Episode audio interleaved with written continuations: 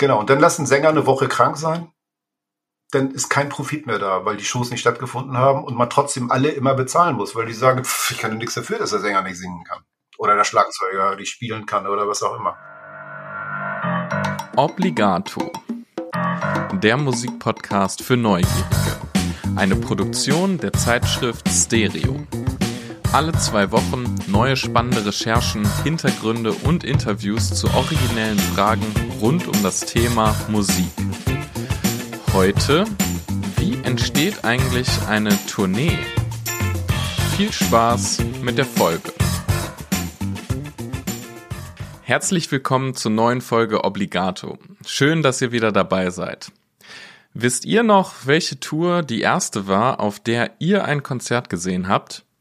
Ich verrate euch, welche Tour es bei mir war, zu der ich mir eigenständig erstmals ein Konzertticket gekauft habe. Die Ärzte Jazzfest Tour 2008 in Krefeld. Damals noch im Königpalast, heute Jaila Arena. In die Location passen zu Konzerten etwa 9500 Leute. Dank Setlist FM weiß ich, dass die Ärzte an diesem Abend drei Zugaben gespielt haben. Erinnern kann ich mich daran zwar nicht mehr genau, ich weiß aber, dass ich schwer begeistert gewesen bin und Konzerte und Festivals danach zum festen Bestandteil in meinem Leben wurden und ja, mich bis heute faszinieren.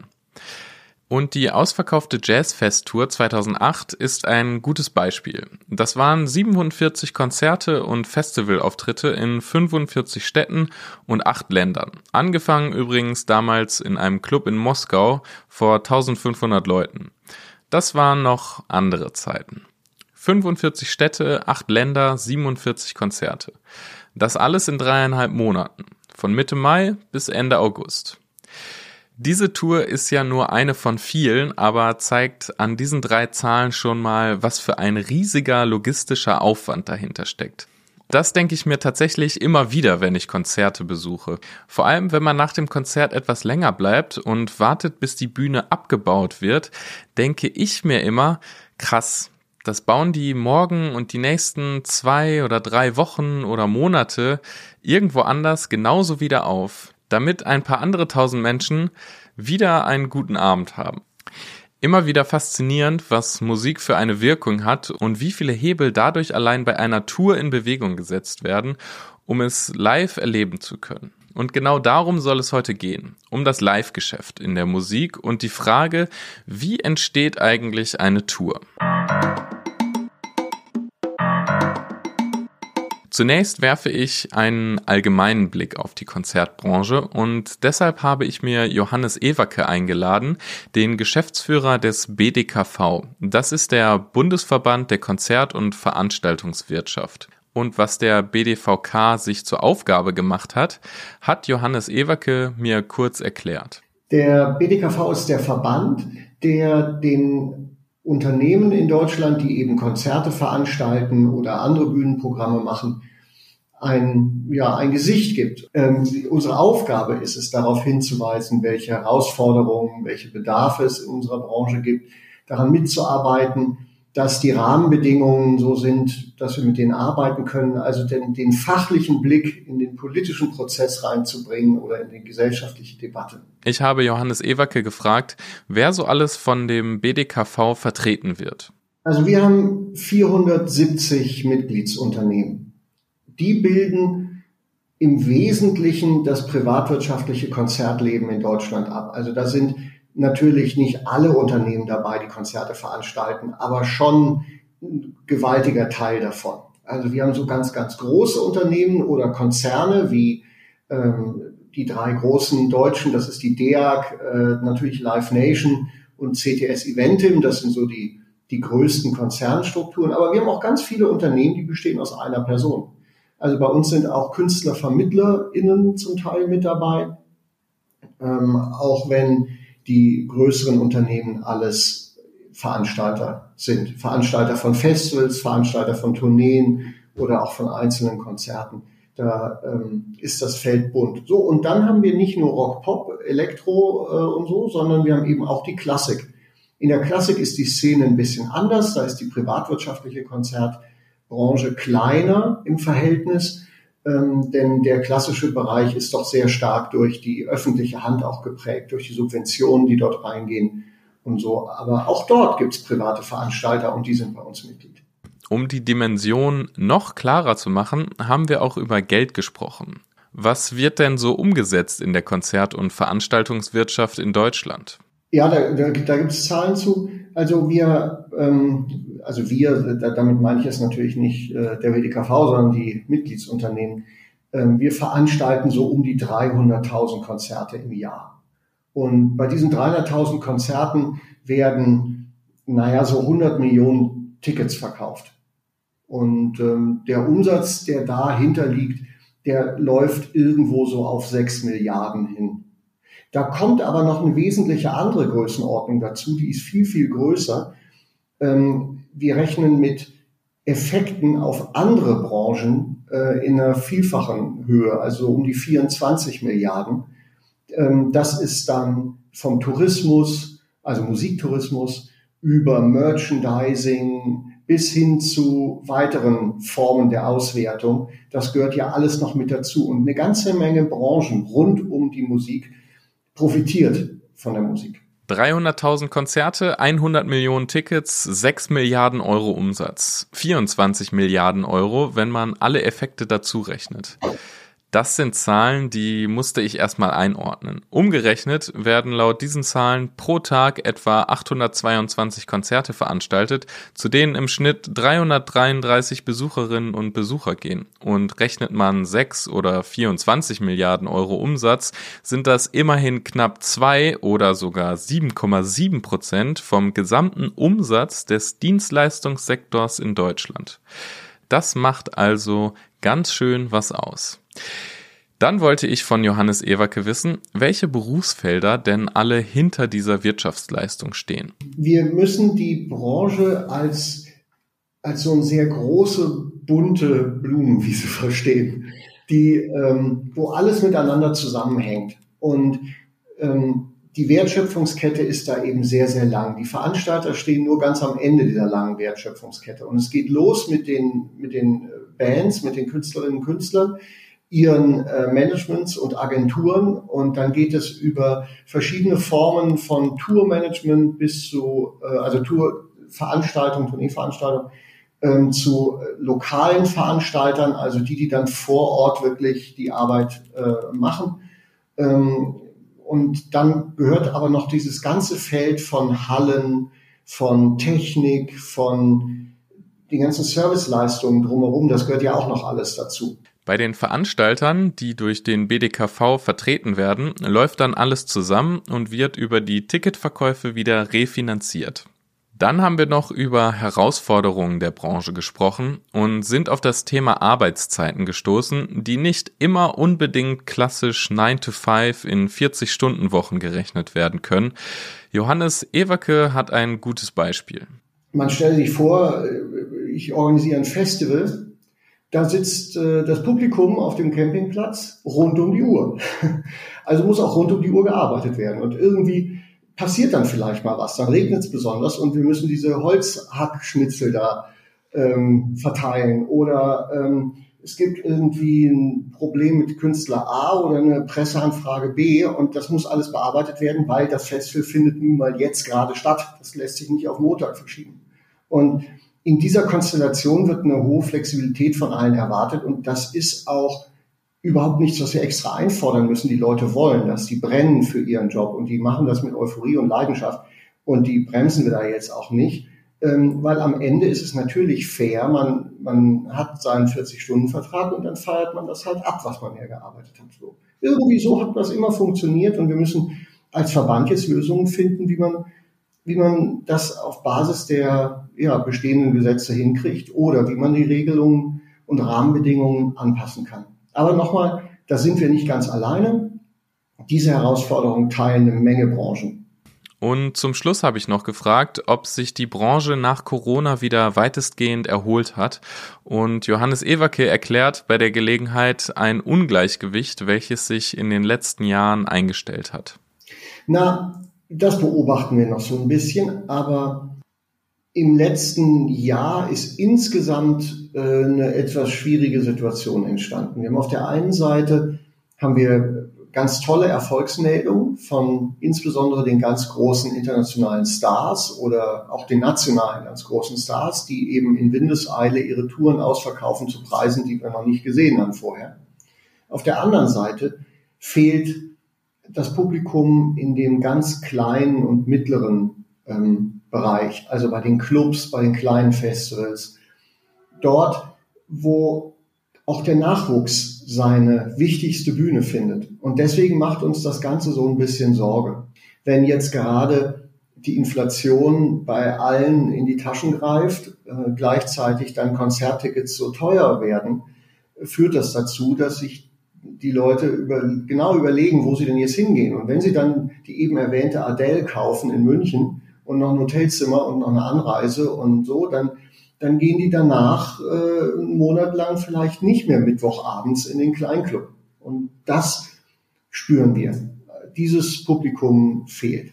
Die Clubs sprechen gerade davon, dass sie eine Auslastung haben im Durchschnitt von 60 Prozent.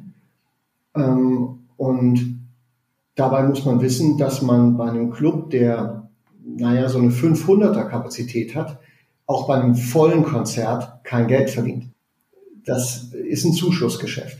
Und wenn die dann auch nicht mal voll sind, dann wird es langsam wirklich hart. Also weil wie viel Geld will man dazu schießen oder Querfunde finanzieren mit Konzerten, die dann erfolgreich sind oder wo ist da die Grenze? Und wo beginnt die Selbstausbeutung auch bei den KünstlerInnen? Und das sind so die Fragen, die wir wirklich genau beobachten, weil, weil, weil das alles fundamental ist für unser Geschäft.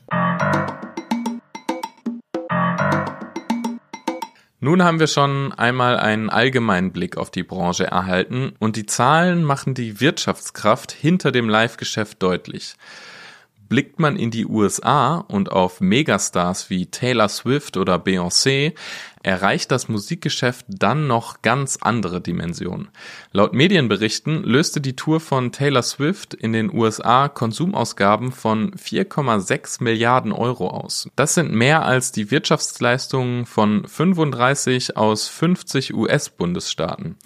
Und Beyoncés Tour beeinflusste sogar die schwedische Inflationsrate im letzten Jahr im Mai um 0,2 Prozentpunkte.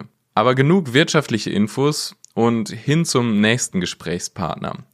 Jörg Düsedau, Konzertagent und Leiter der Agentur Dragon Productions aus Hamburg. Er organisiert seit 25 Jahren Konzerte und erzählt mit einer schönen Anekdote, wie er in die Tourbranche reingekommen ist. Bin mit meiner eigenen Band irgendwann auf einem Festival in Lübeck gewesen und wir haben mit Blind Guardian gespielt. Das war 89 oder 88 oder ich glaube 89 oder so.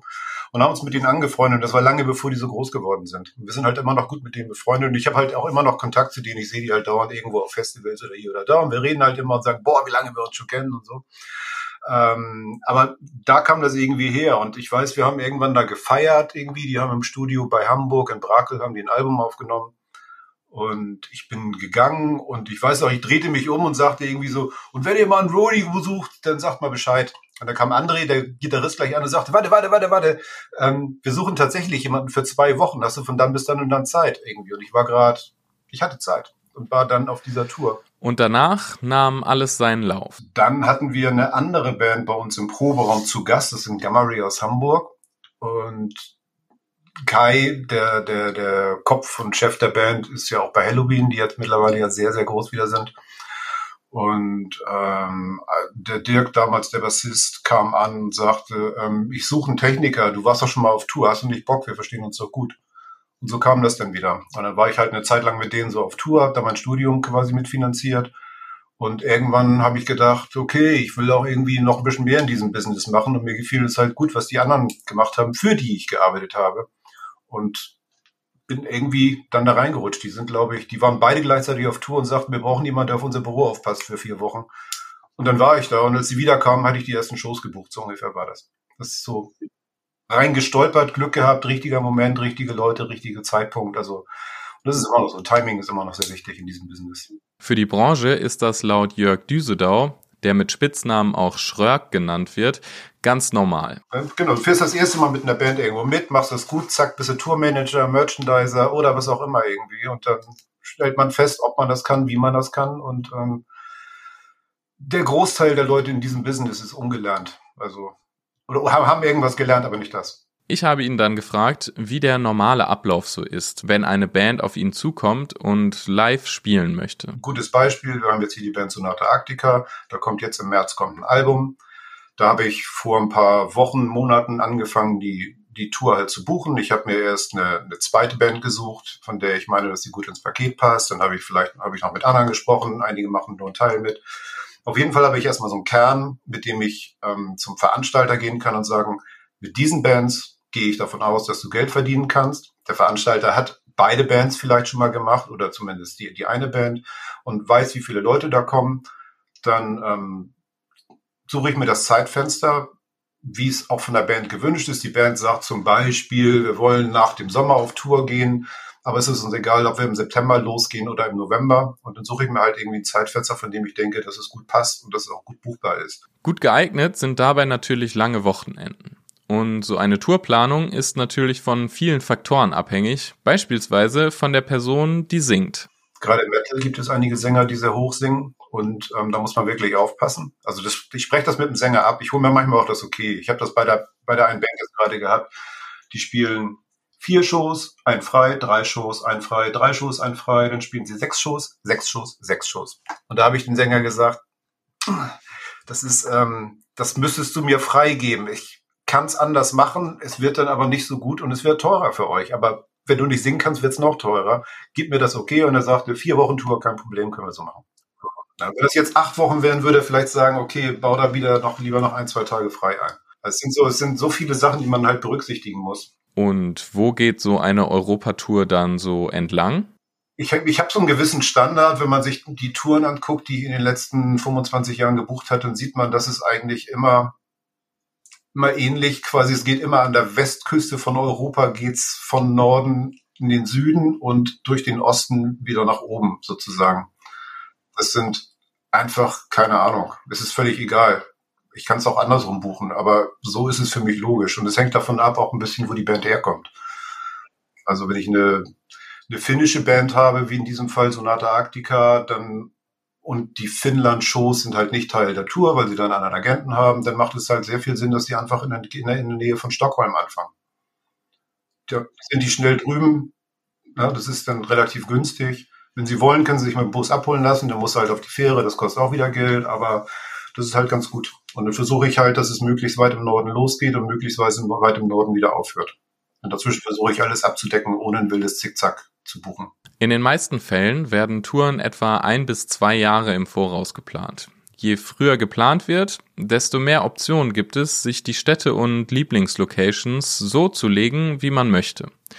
Und Jörg Düsedau erzählt mir auch, dass die Preise deutlich nach oben gegangen sind. Allein die Kosten für die Nightliner, in denen Band und Crew touren, sind um das Doppelte gestiegen. Zum Schluss eine kurze Kostenübersicht und was am Ende so übrig bleibt. Also sagen wir mal in der Größenordnung von 500, 600 Leuten gehen ungefähr drei Viertel der Einnahmen an Kosten drauf. Das fängt bei der gierigen Agentur an, die sich Prozente nimmt. Dann, dann gibt es Steuern, die zu bezahlen sind. Und dann gibt es halt den, den, den Bus, die Crew, Backline, was so, oder manchmal noch Flüge dann obendrauf. Die Support-Bands wollen auch mal Geld haben manchmal. Dann werden die auch noch sogar bezahlt irgendwie und das, das verschwindet dann irgendwie alles. Aber so ungefähr, ja, drei Viertel verschwindet. Genau, und dann lassen Sänger eine Woche krank sein. Dann ist kein Profit mehr da, weil die Shows nicht stattgefunden haben und man trotzdem alle immer bezahlen muss, weil die sagen, pff, ich kann ja nichts dafür, dass der Sänger nicht singen kann. Oder der Schlagzeuger nicht spielen kann oder was auch immer. Ein spannender Einblick in den Arbeitsbereich eines Konzertagenten und in die konkrete Tourplanung. Wie es aber nun auf der Tour zugeht, hören wir vom nächsten Gesprächspartner. Äh, ich bin Dominik Sabolovic, mich kennen aber die meisten nur unter Bollo tatsächlich, unter meinem Spitznamen. Ähm, und ich bin äh, Live Sound Engineer beziehungsweise FOH-Ingenieur äh, für ein paar Bands und hauptsächlich für Electric Callboy, bei denen bin ich jetzt seit neun Jahren, glaube ich, mittlerweile schon. Genau, und ich fahre mit denen quasi durchgehend weltweit auf Tour und mache den Sound für die live. Als erstes hat mich interessiert, wie die Vorbereitung vor einer Tour aussieht, bevor es überhaupt losgeht. Also die Vorbereitung ist bei uns schon so. Mittlerweile ist es natürlich viel mehr Mails schreiben, als es früher war, so, ne, weil die Gewerke immer größer werden. Wenn ich jetzt quasi so über unser ganzes Audio-Department rede, sind das halt so sechs, sieben Leute, die da quasi mit integriert sind von den Backlinern, also die Leute, die quasi die Gitarrenstimmen für Gitarren zuständig sind, für Schlagzeug zuständig sind, für, ja, ich habe quasi noch einen Kollegen, der der Monitormann ist, der quasi den Sound für die Band macht mit, ne, der so quasi den ganzen Audiokram auf der Bühne betreut. Plus, dass wir dann noch unseren, weil wir mit einer Vollproduktion auf Tour fahren, zumindestens hier in Europa, im Festland, äh, heißt das, dass wir noch einen Audiodienstleister mit dabei haben der quasi ne, die Anlage plant für die Halle, die wir die komplett selber mitnehmen, jeden Tag quasi, ne, der dann quasi plant, der kriegt die Hallenpläne und rechnet dann aus, was wir an Anlagen mitnehmen müssen, ne, wie Budgets verteilt werden, was können wir alles mitnehmen, etc. Das fällt so in meinen Bereich, ne? aber dann gibt's natürlich noch parallel Licht, äh, Videotechnik etc. Die müssen halt alle quasi auch untereinander miteinander sprechen, damit Plätze auf der Bühne genau abgeklärt sind etc. Das sind so die Vorbereitungssachen. Dominik Sabolovic muss sich dann in seiner Funktion aber nochmal speziell mit dem Sound der Band auseinandersetzen. Ich bin eigentlich mehr so der Part, der den künstlerischen Bereich mit der Band macht quasi. Ich kümmere mich eigentlich mehr darum, mit der Band Sounds zu finden, wie man die Platte live irgendwie rüberbringen kann quasi und prob mit denen oder gehe Sounds mit denen durch, guck, was für Becken benutzen wir am Schlagzeug, was für Fälle etc., um quasi Mikrofone etc., um zu gucken, wie bekomme ich den Sound, den ihr euch da ausgedacht habt auf der Platte, irgendwie live bei den Leuten halt an. Und das ist dann meistens so, bei einer ganz neuen Tour ist das mehr so meine Arbeit, wo ich dann wirklich dann tagelang mit denen im Studio oder im Proberaum hänge und an meinem Mischpult mir quasi meinen Kram vorbereite und da an Sachen rumschraube, sag ich mal. Er erzählt mir auch, wie groß die Produktion rund um Electric Callboy ist. Wir sind bei Electric Callboy jetzt gerade tatsächlich 54 Leute mittlerweile. Äh, haben jetzt acht Trucks, glaube ich. Acht 40-Tonner und vier Nightliner. Das ist jetzt so die Größe. Das ist auch echt verrückt, wie das so schnell jetzt so groß werden konnte irgendwie. Das sind eine Menge Leute, aber auch noch nicht alle, die involviert sind. Man darf nicht vergessen, dass wir natürlich vor Ort noch, glaube ich, noch mal 40 Leute haben, die quasi mit uns den Kram aufbauen. Also es gibt quasi jeden Tag, die nennt man Hands, die Leute, also lokale Hands, die quasi zuarbeiten. Die werden in verschiedene Rubriken quasi eingeteilt und kriegen so farbige Westen an, damit die für jedes Gewerk quasi irgendwo ähm, auf Abruf sind.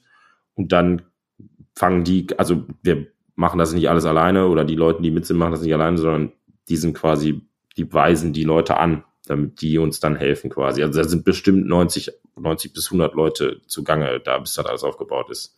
So viele Leute müssen natürlich auch koordiniert werden. Also wir haben quasi eine App, die heißt Master Tours, da ist jeder von uns drin. Und dann kann der Tourmanager quasi die tagtäglich updaten. Und dann, äh, guck mal, wir haben jetzt zum Beispiel Get-In um 6.30 Uhr, weil bei uns kommen dann die Rigger, das sind Leute, die oben im Dach quasi äh, an den Hängepunkten Traversen hängen und das ganze Lichtkonstrukt und das Soundkonstrukt hängt ja quasi in der Decke.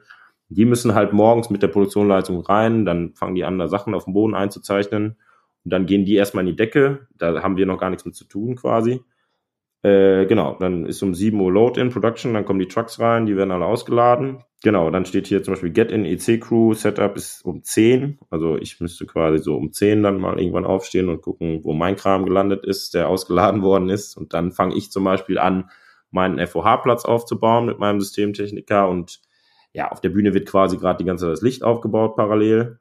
Dann gibt's um 12 Uhr Lunch. Dann werden irgendwann die Barriers in der Halle gebaut und dann gibt's irgendwann quasi, wenn meine komplette Toncrew auf der Bühne auch mit allem fertig ist, gibt's einen Line-Check. Das heißt, man geht jedes einzelne Instrument einmal durch, checkt, wie es klingt halt. Ne? Vorher wird die Anlage noch eingemessen, geguckt, dass alles quasi so stimmt, wie es sein soll. Äh, genau, und dann klingel ich irgendwann die Band an, quasi, wenn wir fertig sind mit dem Line-Check und sag, yo, kommt mal rüber, wir fangen jetzt an mit dem Soundcheck, dann kommen die rüber, spielen halt zwei, drei Songs an, so dass für die alles auch soundmäßig cool ist und für mich alles, ne? also für draußen und für die auf dem Ohr, beziehungsweise der Monitor-Sound für die in Ordnung ist. Ja, wenn das fertig ist, habe ich eigentlich quasi erstmal frei und die Band bis dann quasi Showtime um, was steht hier, um neun ist. Das heißt, dazwischen hat man meistens irgendwie nochmal Zeit. 18 Uhr gibt's nochmal Dinner, dann machen halt noch die, die anderen Bands, machen noch Soundcheck, denn man hat ja meistens noch eine Supportband dabei. Dann gibt's auch eine Brandschau für die, äh, für die Pyro-Leute. Dann kommt irgendwann die Feuerwehr vorbei, die müssen einmal alles checken, ne, wie das mit der Pyro aussieht, etc. Dann werden dann noch Security-Meetings gemacht und so ein Kram, aber da habe ich dann quasi gar nichts mehr mit zu tun, wirklich. Und dann ist irgendwann die Show um neun, anderthalb Stunden, und dann bauen wir unseren Kram wieder ab. Dann sind die anderen teilweise bis zwei Uhr nachts da in der Halle, weil dann noch Sachen aus der Decke geholt werden. Dann werden die ganzen Trucks wieder eingeladen dann wird's, dann geht's irgendwann in den Bus und dann ist man nächsten Morgen um 6 Uhr wieder in der nächsten Stadt quasi. Rund um die Uhr ist irgendjemand aus der Crew also am Arbeiten. Ob es das Tourmanagement, der Lichttechniker, die Band selbst oder auch der Busfahrer ist. Dann hat mich natürlich noch interessiert, welche negativen Seiten es am Tourleben gibt. Was man oft nicht vergessen darf, das klingt immer so cool, aber diese Reiserei im Bus zum Beispiel ist halt, das ist zum Beispiel so eine Sache, die definitiv romantisiert wird, weil ähm, das ist einfach nicht geil. Also das, das stinkt immer nach, nach Fuß der Bus, weil da 16 Männer quasi in Betten liegen. Das ist nicht schön. Also das ist war am Anfang ganz cool, aber das ist jetzt nicht mehr schön einfach. Das ist einfach nur Mittel zum Zweck. Oder die ganzen Stunden, die man am Flughafen irgendwo hängt mit Jetlag oder äh, diese Reiserei selber. Ähm, das ist das Beschissenste am Job auf jeden Fall. Zum Ende unseres Gesprächs habe ich Dominik Sabolovic noch nach einem Ausblick gefragt und was er sich für die Zukunft noch so vorstellt. Ja, ich muss sagen, ich bin echt super happy jetzt gerade mit dem, was ich habe, weil ich quasi den großen, großen Vorteil hatte, dass ich mit der Band quasi einmal alles durchleben durfte, so von klein nach groß. Äh, und das macht mir ehrlich gesagt viel mehr Spaß, als jetzt quasi in so eine andere große Produktion reingesetzt zu werden, ohne die Leute zu kennen irgendwie. Äh, eigentlich kann ich mich gar nicht beschweren gerade. Ich bin quasi genau da.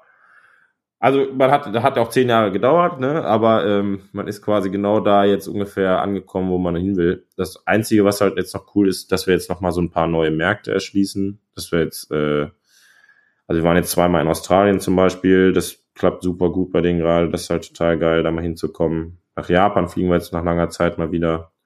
Nächstes Jahr soll mal vielleicht irgendwie dann auch mal Südamerika dabei kommen. Das sind so Sachen, wo ich mich dann immer darauf freue, dass man irgendwie nochmal neue, neue Orte sieht quasi und das Gleiche nochmal woanders machen kann dann.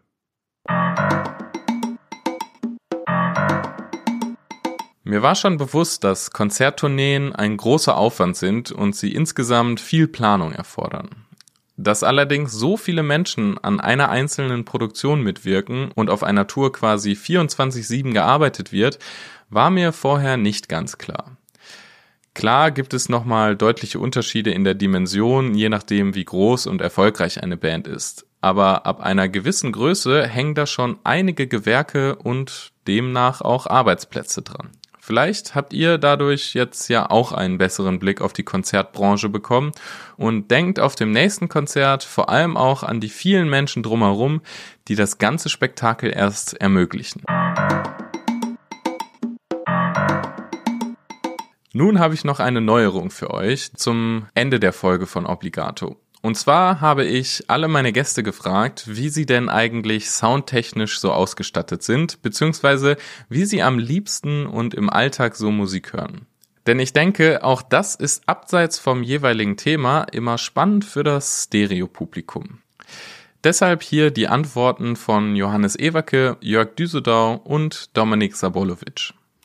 Ach ja, ich hatte wahnsinnig schöne, richtig große äh, Infinity-Boxen ähm, und mit meiner Frau eine ziemliche Debatte darüber, weil die waren schon raumgreifend. Ich mochte das sehr gerne. Es führte dazu, dass ich irgendwann sehr viel mit dem Kopfhörer Musik gehört habe. Und ähm, jetzt bin ich stark im Streaming ähm, und ähm, bin völlig begeistert von, von, von dem ähm, also von meinen AirPods Pro und, und auch von so anderen Over-Ears, die ich habe, die so ein räumliches Hören äh, möglich machen, was wahnsinnig toll ist. Äh, das genieße ich sehr.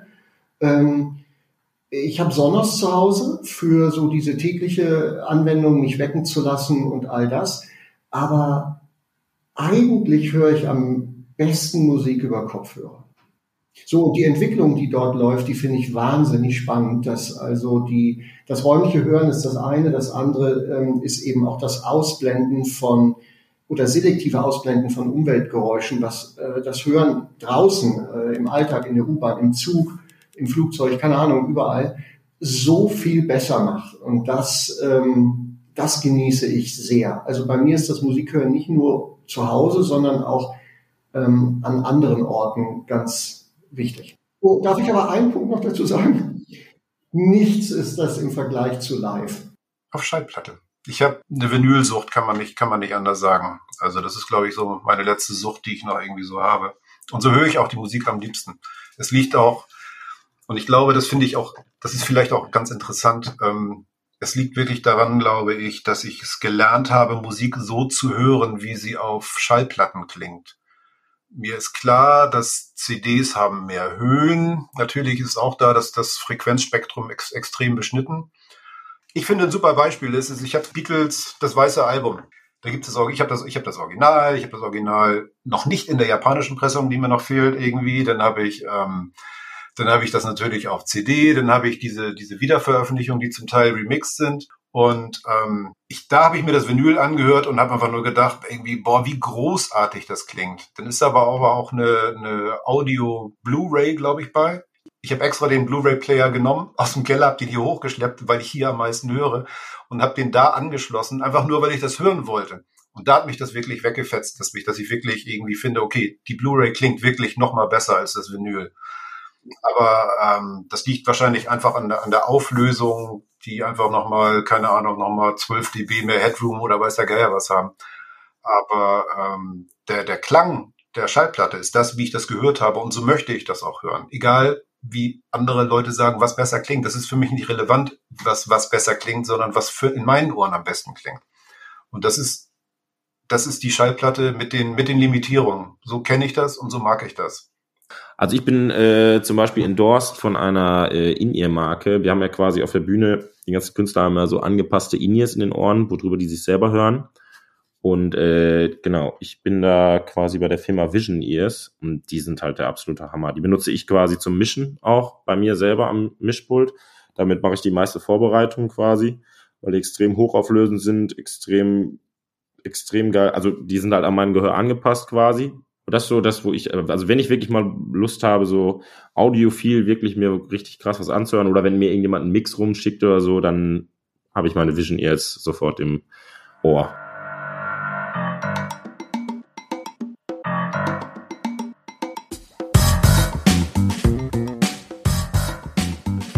Und nun noch die Frage an euch. Was war eure letzte Tour, auf der ihr wart und was fandet ihr besonders an der Produktion? Und wie findet ihr die neue Rubrik am Ende der Folge von Obligato? Schreibt mir unter podcast.nietzscheverlag.de oder bei Instagram unter Obligato Podcast. Ich freue mich auf eure Reaktionen zum Thema, Themenvorschläge oder weiteres Feedback.